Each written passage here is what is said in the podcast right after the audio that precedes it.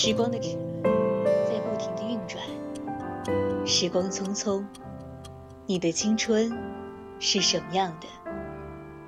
是耳机里循环播放的一首歌，还是和二三好友一起去咖啡馆，听着唱片机里时光的旧音乐？我怀念那个夏天，和喜欢的人在沙滩边漫步。在周末，和爸妈一起吃一锅热腾腾的火锅，那是烟火时光里最美好的记忆。愿我们的青春都向阳而生，永葆热爱。每晚二十二点到二十三点三十分，青春印记，你的独家回忆。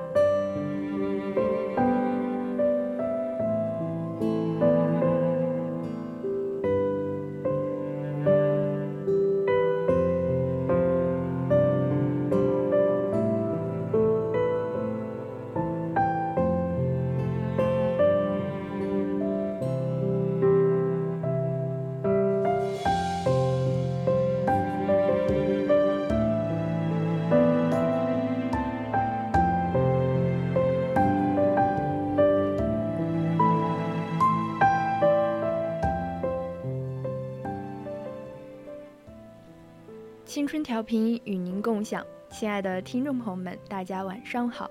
您现在正在收听的是每周天到周五为您直播的晚间节目《青春印记》，我是今晚的主播松莹，又和大家见面了。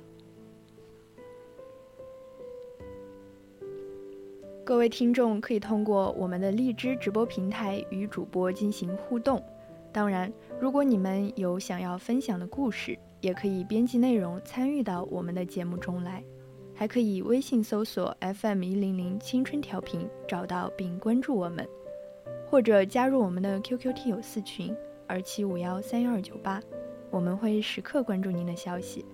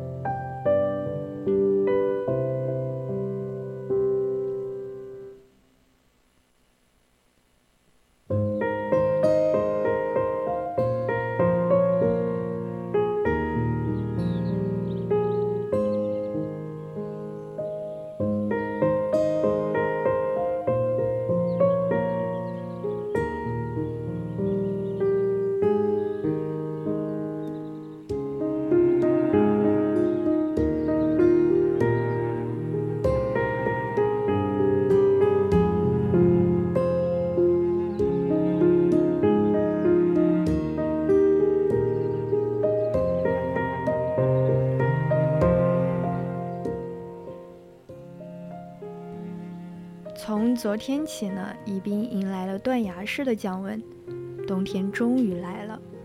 就在前几天立冬节气的时候，还在疑惑，原来南方的冬天还能穿短袖，今天就被冻得穿上了压箱底的秋衣秋裤。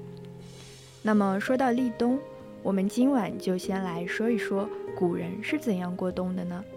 谈一谈独属于中国人的入冬仪式感。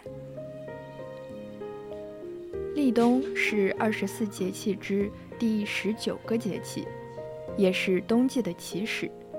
斗柄指向西北，太阳黄金达二百二十五度，于每年公历十一月七到八日之间交接。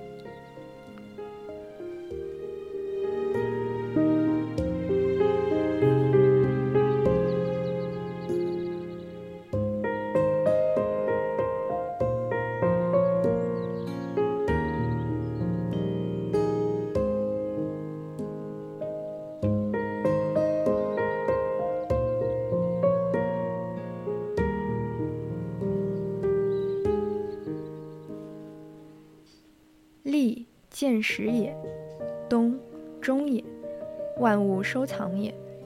立冬意味着生气开始闭续，万物进入休养收藏状态，其气候也由秋季少雨干燥向阴雨寒冷的冬季气候过渡。自古以来，冬季立冬节气就被人们高度重视，不仅是二十四节气之一，还是我国的传统节日，古代冬季的第一大节日，被唤作迎冬。为了迎接立冬，自古流传下来的风俗美味及传统庆祝活动也非常丰富。今天，让我们一起来感受古人带来的初冬乐趣。第一项补冬，立冬后意味着今年的冬季正式来临，草木凋零，蛰虫休眠。人类虽没有冬眠之说。但民间却有立冬补冬的风俗。谚语“立冬补冬，补嘴空”。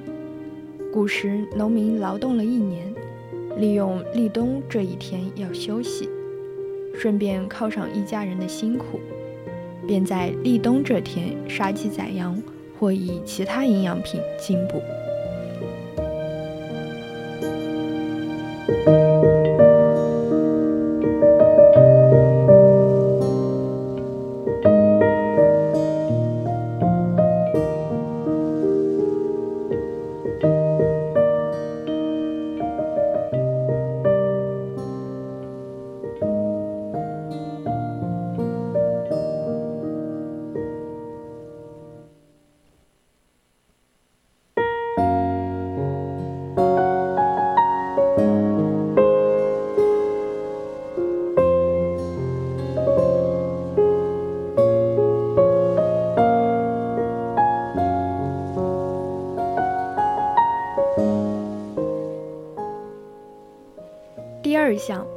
生葱。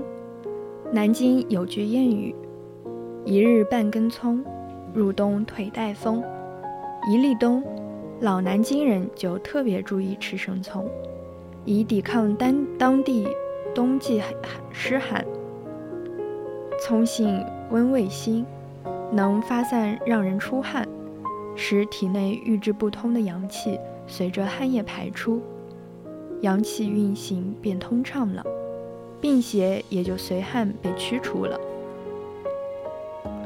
南京人还常把“立冬嗖嗖疾病盘，大葱在辣嘴中盘”这句老话常挂在嘴边。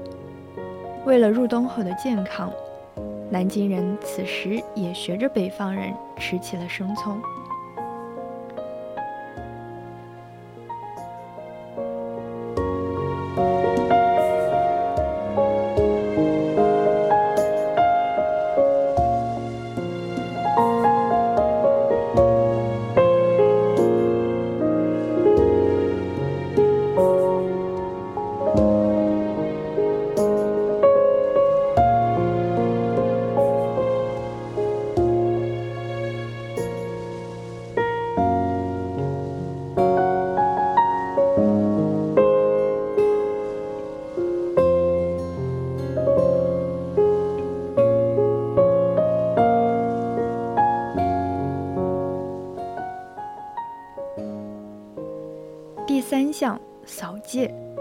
过去的立冬，河南、江苏、浙江等一带的民间，还有用各种香草、菊花、金银花煎汤沐浴的风俗，称为扫界，以求治愈疾病，保证身体健康过冬。第四项，吃饺子。北方大多数地方都会吃饺子，谐音“饺子”。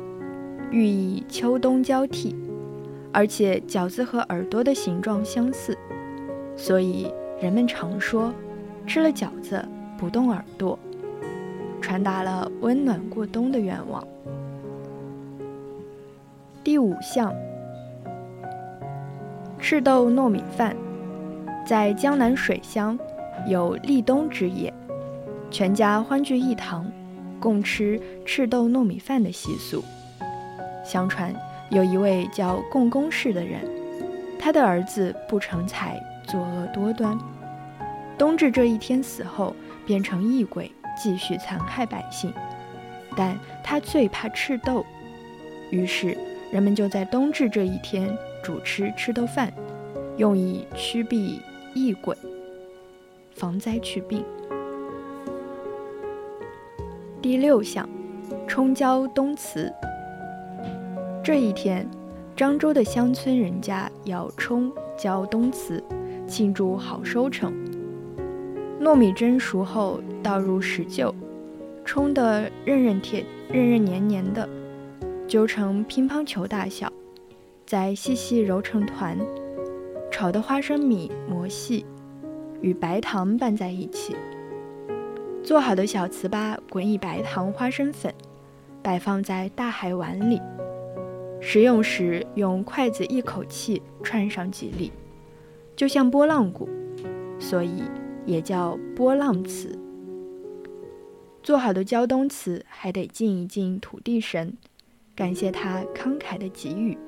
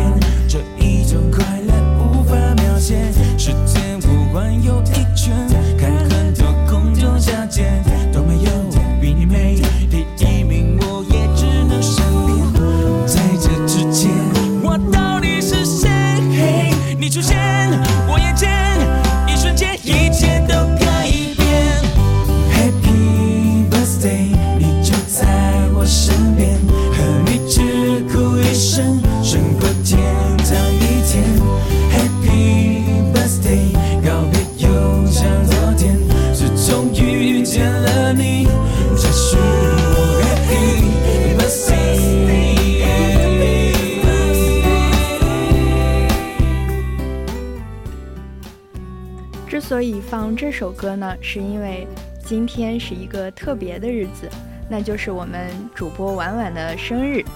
这是我在我的直播间第二次为我们电台的主播放这首歌，那么祝婉婉生日快乐，天天开心。我不睡，我不休息，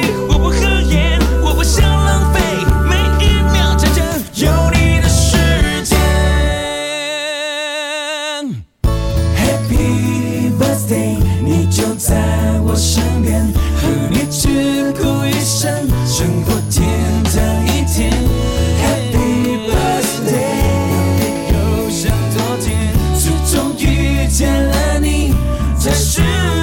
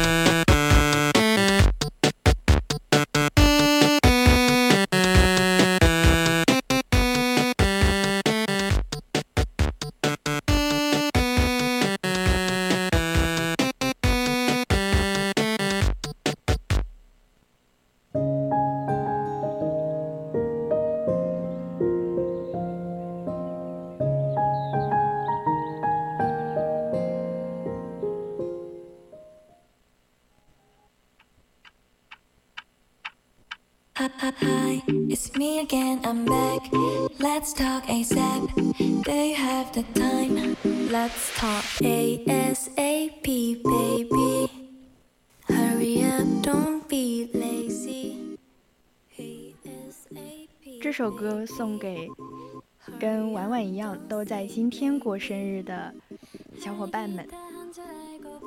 祝你们生日快乐。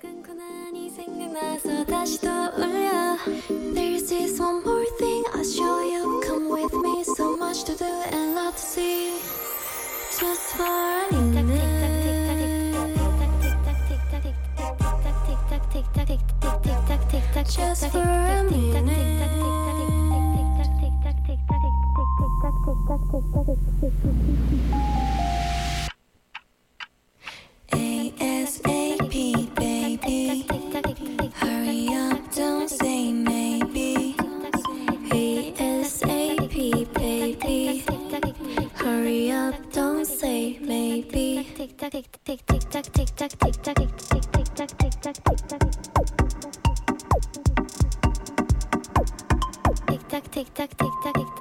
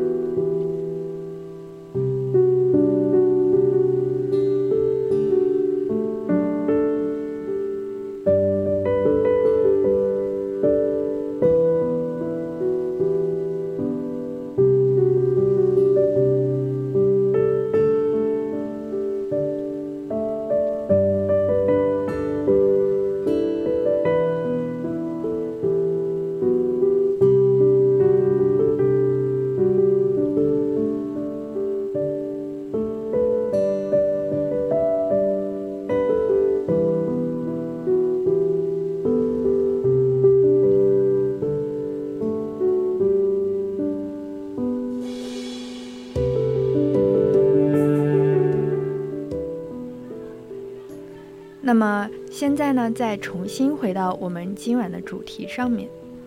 接下来，我想给大家分享一篇汪曾祺的文章，名为《冬天》。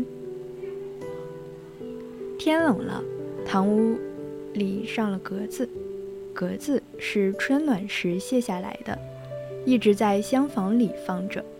现在搬出来，刷洗干净了，换了新的粉莲纸，雪白的纸，上了格子，显得严谨、安适，好像生活中多了一层保护。家人闲坐，灯火可亲。床上拆了帐子，铺了稻草。洗帐子要挑一个晴朗的好天，当天就晾干。下布的帐子晾在院子里，夏天离得远了，稻草装在一个布套里，粗布的，和床一般大。铺了稻草，喧腾腾的，暖和，而且有稻草的香味，使人有幸福感。不过也还是冷的，南方的冬天比北方难受，屋里不生火。晚上脱了棉衣，钻进冰凉的被窝里，早起，穿上冰凉的棉袄棉裤，真冷。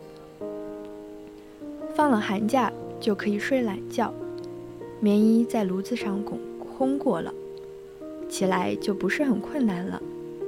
尤其是棉鞋烘得热热的，穿进去真是舒服。我们那里生烧煤的铁铁火炉的人家很少，一般取暖只是铜炉子、角炉和手炉。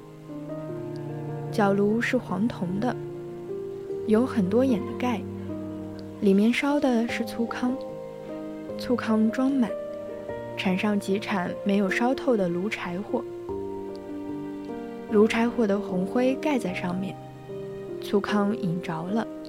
冒一阵烟，不一会儿，烟尽了，就可以盖上炉盖，粗糠慢慢燃烧，可以经很久。老太太们离不开它，闲来无事打打纸牌。每个老太太脚下都有一个角炉，角炉里粗糠太实了，空气不够，火力渐微，就要用拔火板。沿炉边挖两下，把粗糠拔松，火就旺了。脚炉暖人，脚脚不冷则周身不冷。焦糠的气味也很好闻，仿日本飞剧，可以做一首诗。冬天，脚炉焦糠的香。手炉叫脚炉小，大都是白铜的。讲究一个银质，炉盖不是一个一个圆窟窿，大都是镂空的松竹松竹梅花图案。手炉有极小的，中至探庆，以指眉头引着，一个探庆能经一天。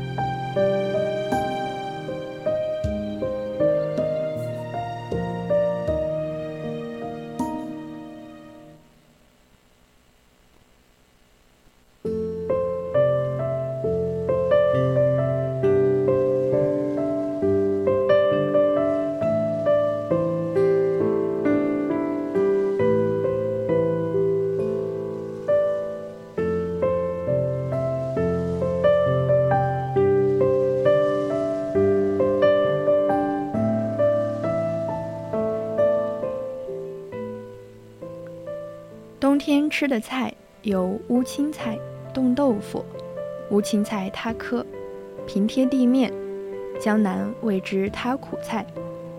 此菜味微苦。我的祖母在后园辟一片小地，种乌青菜，经霜，菜叶边缘作紫红色，味道苦中泛甜。乌青菜与蟹油同煮，滋味难比。蟹油是以大螃蟹煮熟剔肉，加猪油炼成的，放在大海碗里，凝成蟹冻，久住不坏，可吃一冬。豆腐冻后，不知道为什么是蜂窝状，化开切小块，与鲜肉、咸肉、牛肉、海米或咸菜同煮，无不佳。冻豆腐宜放辣椒、青蒜。我们那里过去没有北方的大白菜，只有青菜。大白菜是从山东运来的，美其名曰黄芽菜。很贵。青菜似油菜而大，高而尺，是一年四季都有的，家家都吃的菜。咸菜即是用青菜腌的。阴天下雪，喝咸菜汤。冬天的游戏：踢毽子、抓子、下逍遥。逍遥是在一张正方形的白纸上，木板印出螺旋的双道。两道之间印出八仙、马、兔子、鲤鱼、虾，每样都是两个，错落排列，不依次序。玩的时候各执铜钱或象棋子为子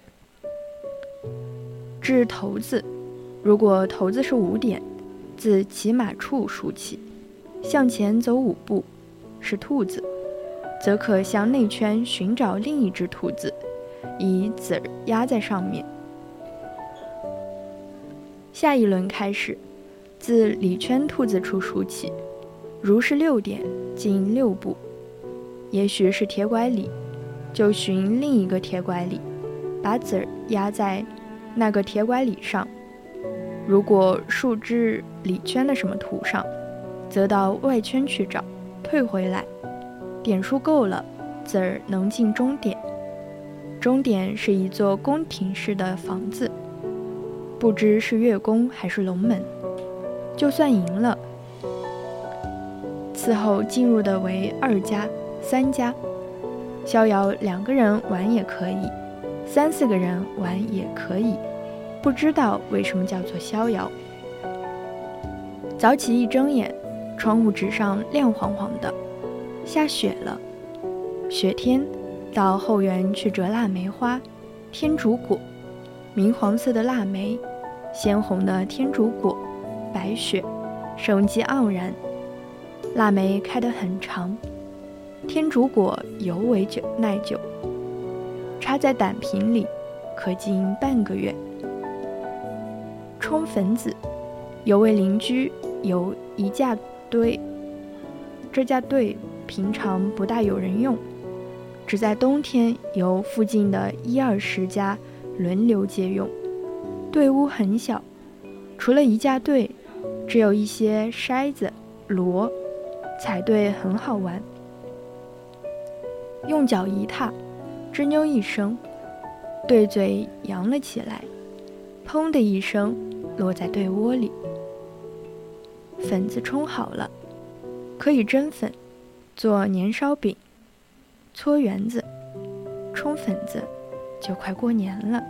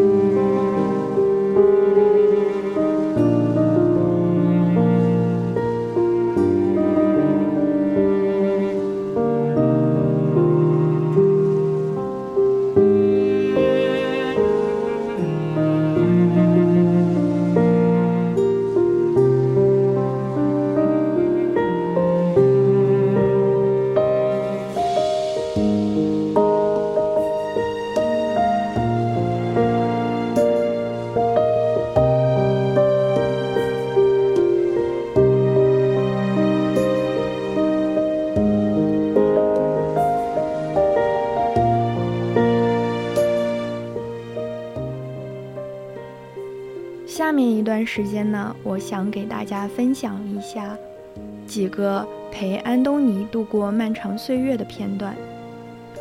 之所以想选择这本书，是因为我在昨天晚上刷某书的时候，刷到了一篇这样的，呃，一段这样的话，也就是我在导听里面写的内容。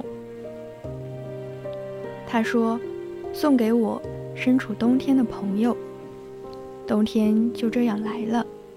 其实冬天也有很很多好的部分，比如热的咖啡奶茶，天然的不出门的借口，像动物一样的睡觉。冬天的时候要记得拥抱，伸开双臂，让心与心紧贴。那个温度会帮助你坚持到春天到来。Have fun, be silly, and keep warm. 想与你们一起的安东尼上。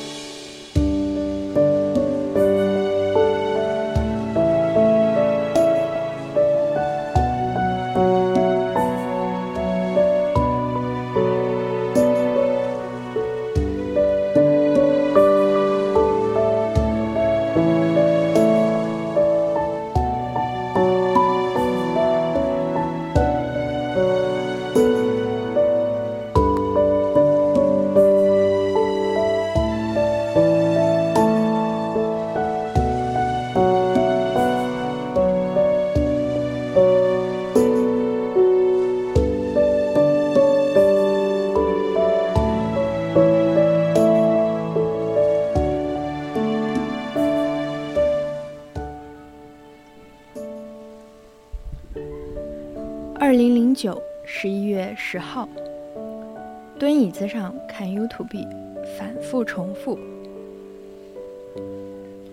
上善若水，关于洗澡的回忆不清楚要从哪里说起。最早的印象已经模糊，似乎只是一个脸盆、温水，然后有母亲手掌的温度和触感，面带微笑的画面和每次她用手掌拾水时候一下下哗啦哗啦的声音。再大一点的时候，印象就稍微清楚。可能是幼儿园的时候吧，天气暖和的季节，我们就在家里洗。那时候我不清楚为什么，渐渐的，我妈不给我洗澡了，我爸蹲在狭小的厕所里给我搓澡。不好的地方就是它搓起来一点儿也不舒服，手掌很粗糙。好处就是每次洗澡都变得很快，而且只要我一说疼，它就简单的搓一搓，换了别的地方。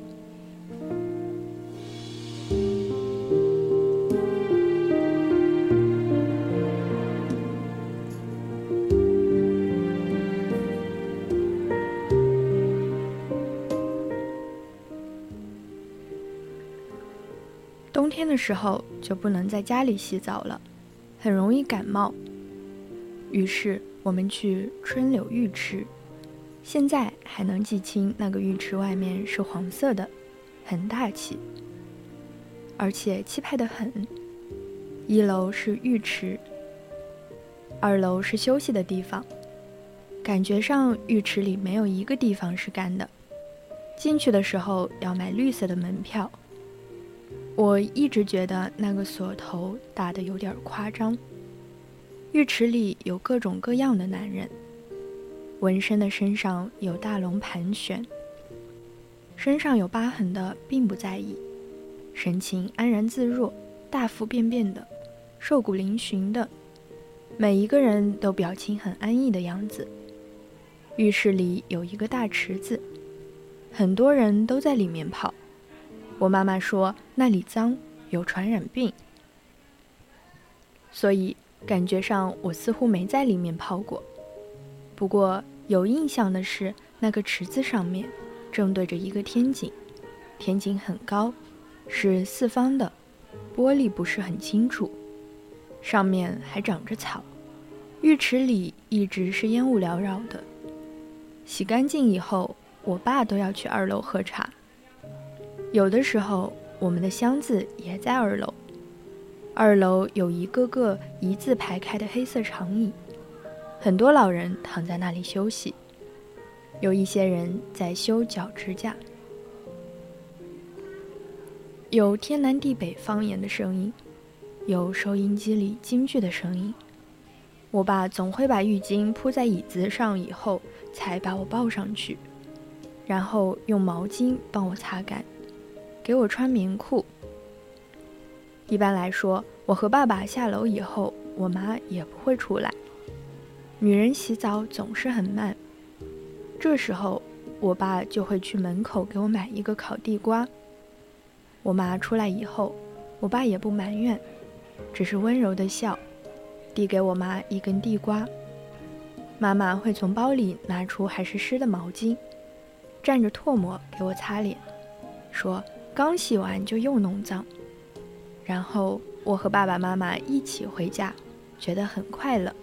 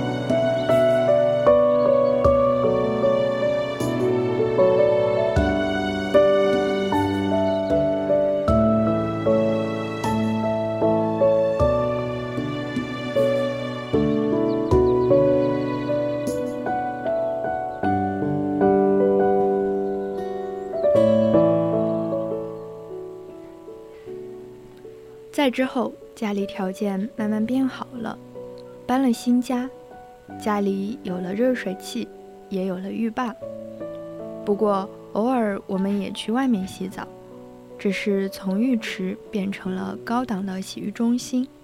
洗浴中心很干爽，而且东西一应俱全，不像小时候洗澡那样带很多东西。脱下来的衣服也有人帮你挂好，有休息的地方，什么玉石坊、土炕坊、玛瑙坊，洗浴中心很舒服，但是我却对它没有什么印象和好感，总觉得把洗澡变成了什么别的东西，真正的乐趣不在了。上大学的时候，老校区没有澡堂。我和欧文都是去旁边的体育中心搓澡。那时候我刚学会骑自行车，和欧文一前一后的，几乎每天下午都去。因为我们不是体育中心的会员，所以没有自己的箱子，就把衣服脱下放到一起。淋浴室无比的大，而且天棚有两层楼那么高。浴室本身没有玻璃，天棚是透明的。有的时候阴天下雨，这边用脚踩着，淋浴哗哗地淋着热水。上面天棚也是噼里啪啦的下着水，加上欧文动不动就要高歌一曲，说等哪天他红了，就再也没有机会为我一个人办演唱会了，所以让我珍惜。我说屁，你和红之间的距离容得下一个宇宙。然后他就哈哈的笑，说你太恶毒。然后唱两只蝴蝶来折磨我，我只好钻到淋浴下，假装听不到。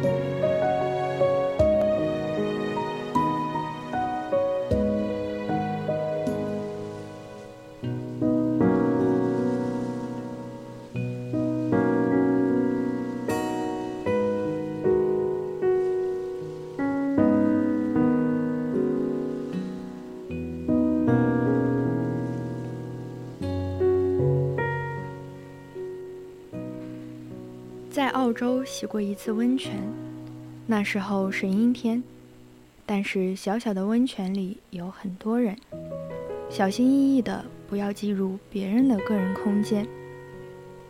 山腰的小屋子是桑拿房，和大龙进去以后，里面坐着的欧洲来的大叔和大妈对我们喊：“快关门！”期间有男服务生进来往炉子上加一种精油。我好奇地吸鼻子，戴着夸张金项链的大妈给我解释说：“那个是松树油，对呼吸道有帮助。又过了一会儿，大叔突然问我俩：“去没去那个凉水池冰一下？”我俩说没。然后大叔就一个劲儿地鼓动我俩去。大龙离他们近，于是先去了。大家都探着头在桑拿房里看他，我那个角度看不到，只听到大叔笑得爽朗，说：“哈哈，他怕了。”等一会儿，大龙回来浑身哆嗦着，说：“冻死了。”我爱面子，知道大家也会盯着我，所以推开门一路小跑，扑通一下子就跳了进去。其实没有我想的那么病。但是温差巨大的变化，探出头后，不由自主的深呼吸。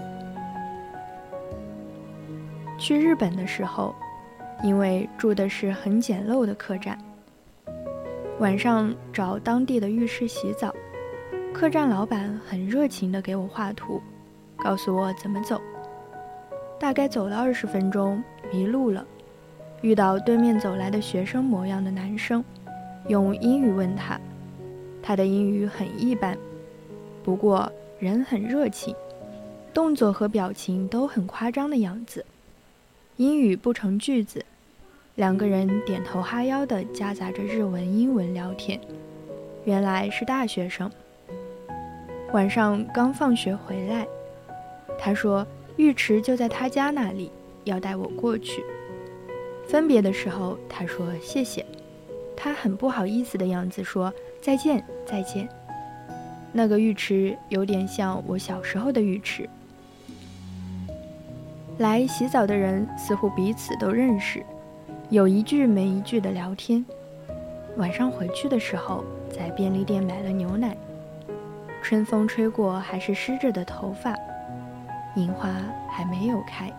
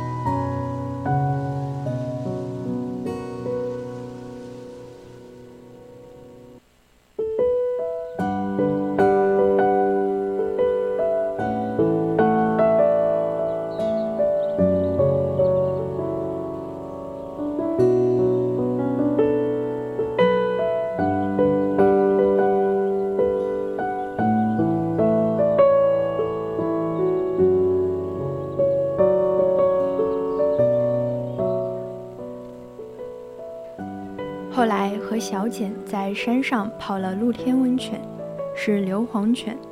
小镇偏僻，所以男生这边只有三个人。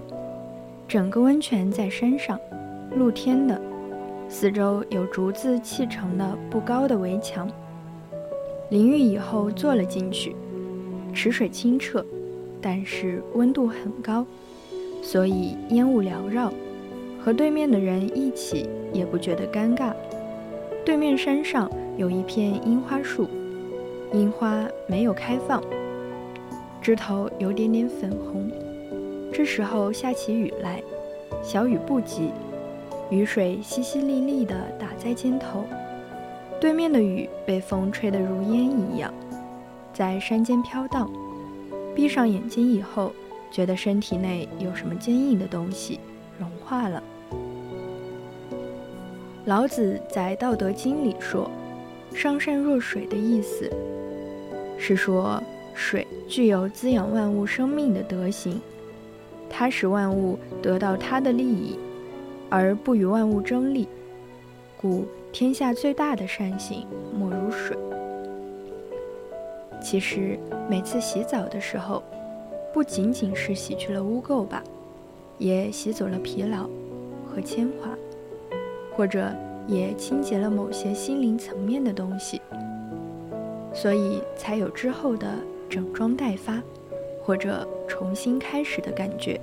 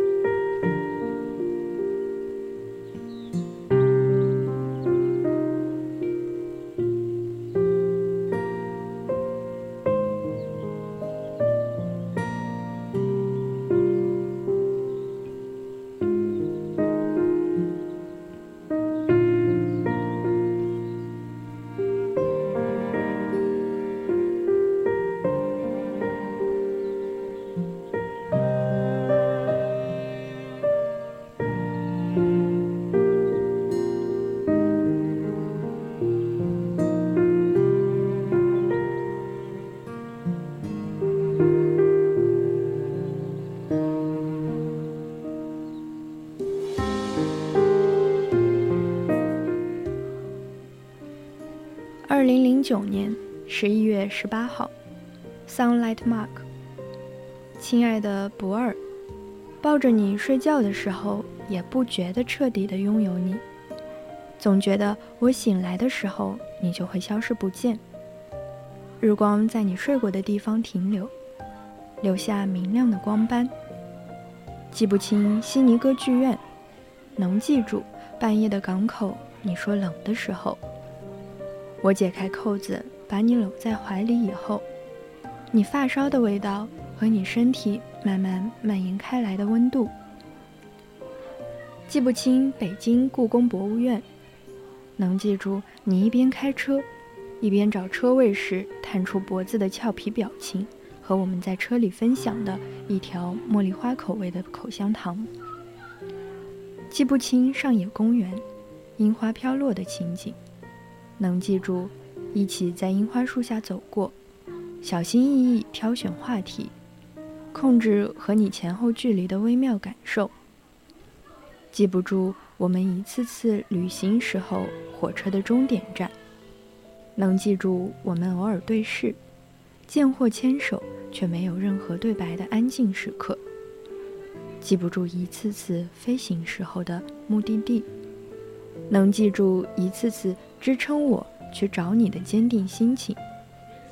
所以啊，我就在想，人生之所以珍贵，说不定。不是我们去过的一个又一个精彩华丽的旅游胜地，而是旅途之中寂寞、无聊、不可打发的时间里有你陪伴吧。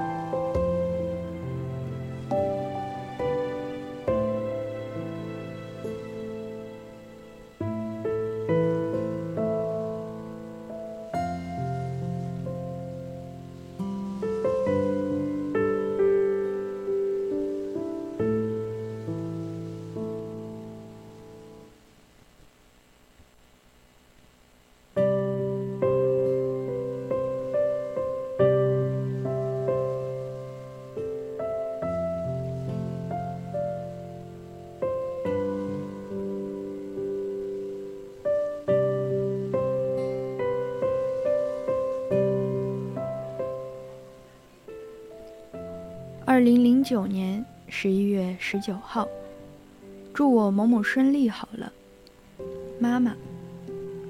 忘记了那天是怎样心血来潮，和我妈打岳阳电话的时候，忽然说下次专栏想写写你。她停了下，然后说有啥好写的，听起来有点不好意思。我说还不清楚，不过你等着看就好。然后他说：“好，我等着。”听起来很开心的样子。我拿着笔在图书馆，不知道要怎样下手。想过用写信的方式，那样会比较适合我表达情感。想过用代入的方式，比如名叫像妈妈那样过一天，这样可能比较有趣，而且帮助读。帮助读者换位思考，可是想来想去，感觉都不对。后来我想，干脆把这些笔记上想到的点点滴滴都放在一起好了，不在意人称的统一，事情的大小和时间顺序，就这样随便写写。我能想起来关于妈妈的事，我记事以后。大部分人都不叫妈妈的名字，他们有时候叫她亮亮他妈，有的时候叫她克成他媳妇。我更喜欢他们叫我妈妈小孔，听起来年轻。我妈妈是教师，之前是班主任，后来教写字。妈妈的钢笔字和毛笔书法，写的都很漂亮。不过我的字写得很丑。上次，科爱公司在北京活动的时候，我们在板子上签名，被读者传到了网上。我回大连以后，我妈说：“你的字写得太难看了。”吃了晚饭以后，她就握着我的手，教我怎么写安东尼的签名。不过练到最后，她也放弃了，说：“你签英文名，签英文名就好了。”我妈好像一直把我，把我吃饭当成很重要的事情。她从来不随便糊弄，一般每顿饭都有两菜一汤。每次我吃不完，她就生气。我俩一起吃饭就像打架一样。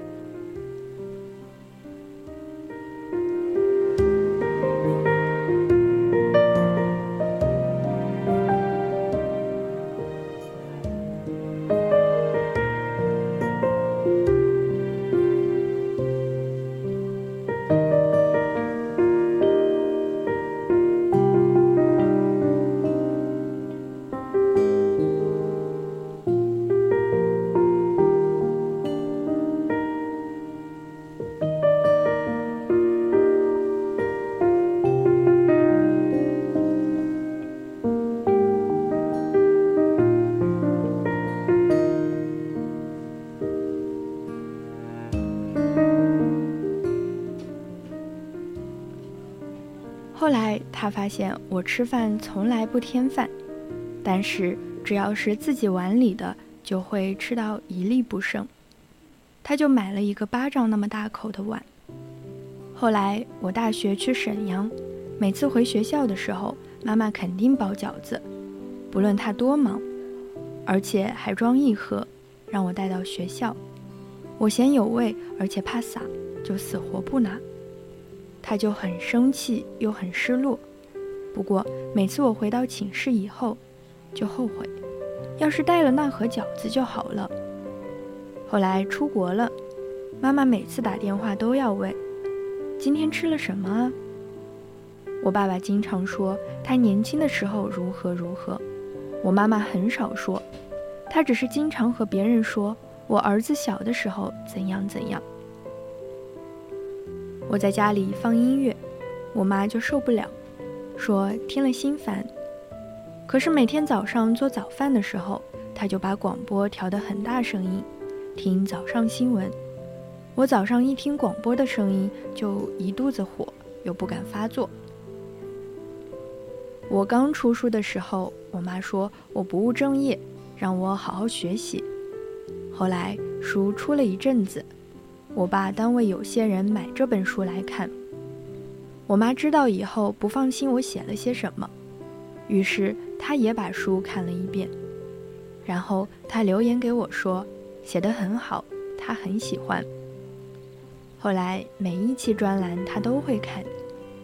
有天在我 MSN Space 密密麻麻的读者留言里，看到她的留言，短短的一行。他说：“我也是你的粉丝，我会一直支持你。”当时觉得有点肉麻，又有点感动。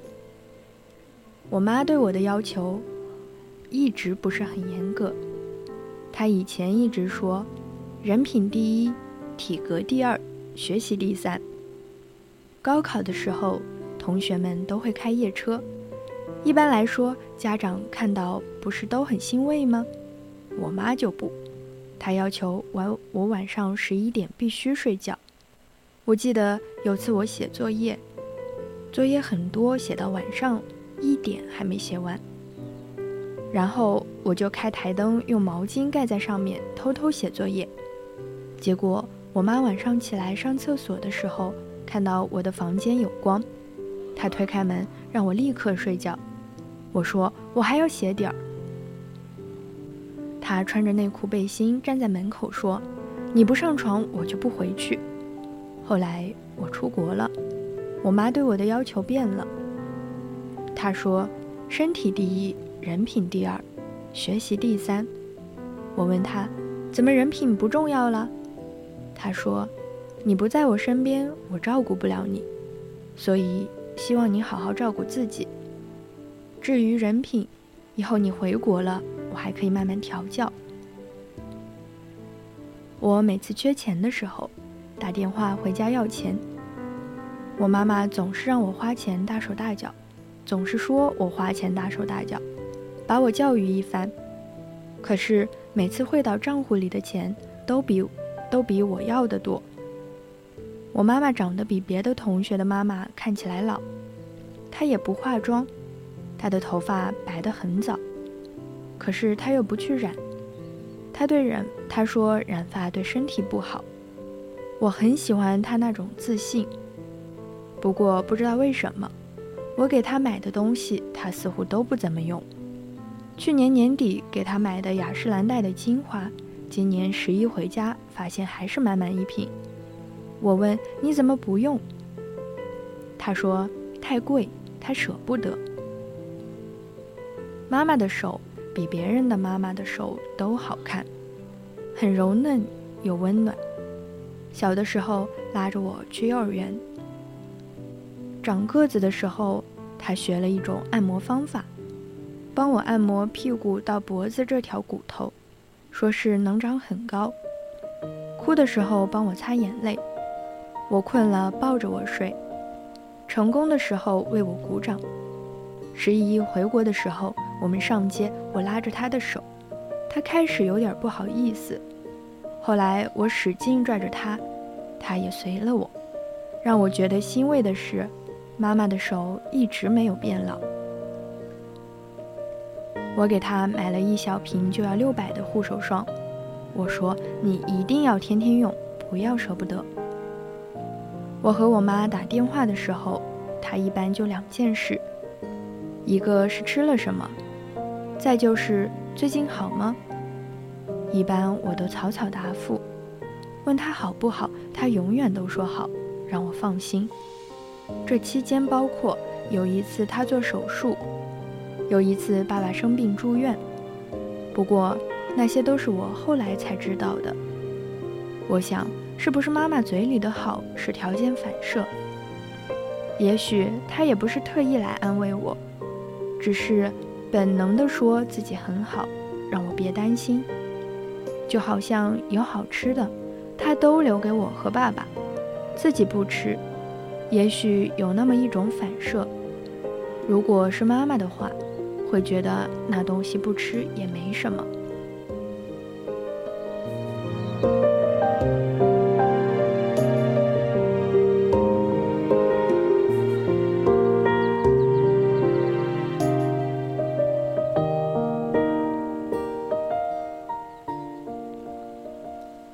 我妈妈很少在自己身上乱花钱，最好的一件衣服可能就是爸爸给她买的，羊绒衫。后来我家进来小偷，那衣服被人偷走了，她难过了很久。不过给爸爸买球衣、球皮的时候，她连眼睛都没眨。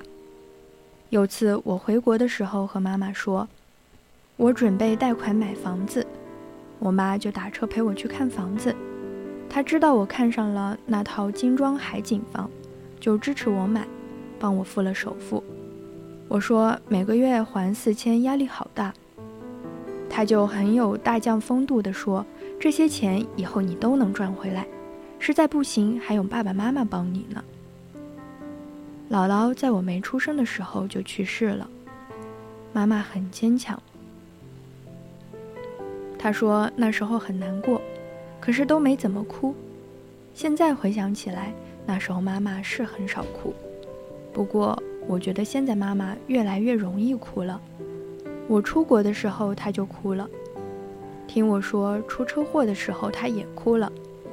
他有时候在我面前讲姥姥的事，也哭了。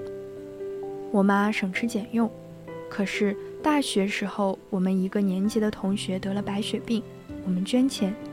我问我妈可不可以多捐点儿，结果后来我是我们班捐的最多的。之前大学毕业的时候。我们全院大概三百人合影，人都很小，占了六排。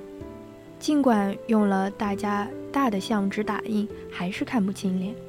我爸找不到我，我妈却一眼就看出来了。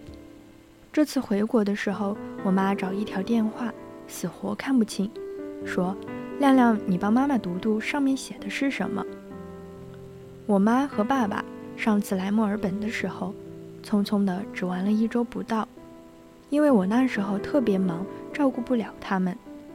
当时还希望他们早点回去，后来在机场的时候有很多老外，我妈非要和我合影，我装酷，说在机场照相太丢人，我给你和爸爸照好了，我爸也不配合，说没啥好照的。后来我妈就冲我发火了，我被逼得不行，只好找老外给我们拍照。照相的时候我板着脸，妈妈在笑。我小时候小的时候觉得妈妈什么都不知道，可是那时候她什么都要管。现在我长大了，觉得妈妈说的很多话都有道理。可是我现在问她要不要这么做，或者那么做好不好的时候，妈妈就说：“我老了，跟不上时代了，你想怎么就怎么做吧。”妈妈相信你。写来写去，发现这次的专栏超字了。其实关于妈妈的事还能写很多。我想，妈妈一定是希望我好的吧。她必定看不惯我这般宅的状态吧。她必定看不惯我一天只吃一顿饭，极端颠倒的混乱生活吧。他必定看不惯我这般潦草的对待自己吧。百度百科说，妈妈这个角色，并不是每个女人都能当的。我觉得妈妈是演的一个悲剧的角色。最令人难过的点，不是她有多吃苦，给予了多少不求回报的爱。最让人觉得难过的，他一直把这个角色当喜剧演。他说：“只要你好，妈妈就开心了。妈，你现在好吗？爸爸出差了，你又是一个人在家吧？大连又开始冷了，暖气来，暖气来没来的话，暖气要没来的话，你就开空调好了。有的时候我会想，我和爸爸都不在家，过冬的白菜要谁帮你搬？”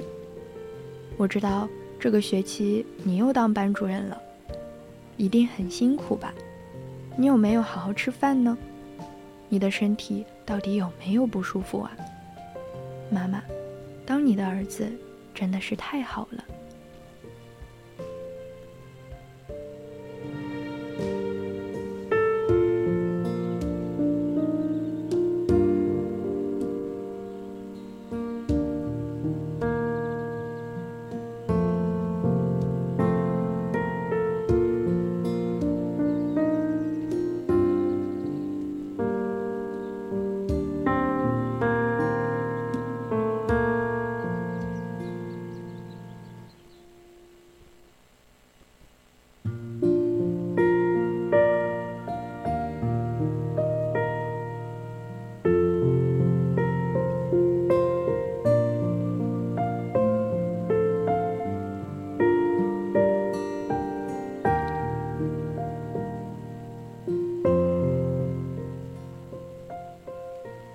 那么现在呢，也已经是北京时间的二十三点二十七分了。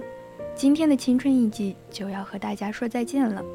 希望大家都能够在冬天靠近温暖的人和事。感谢您的收听，我是松影，我们下期再见。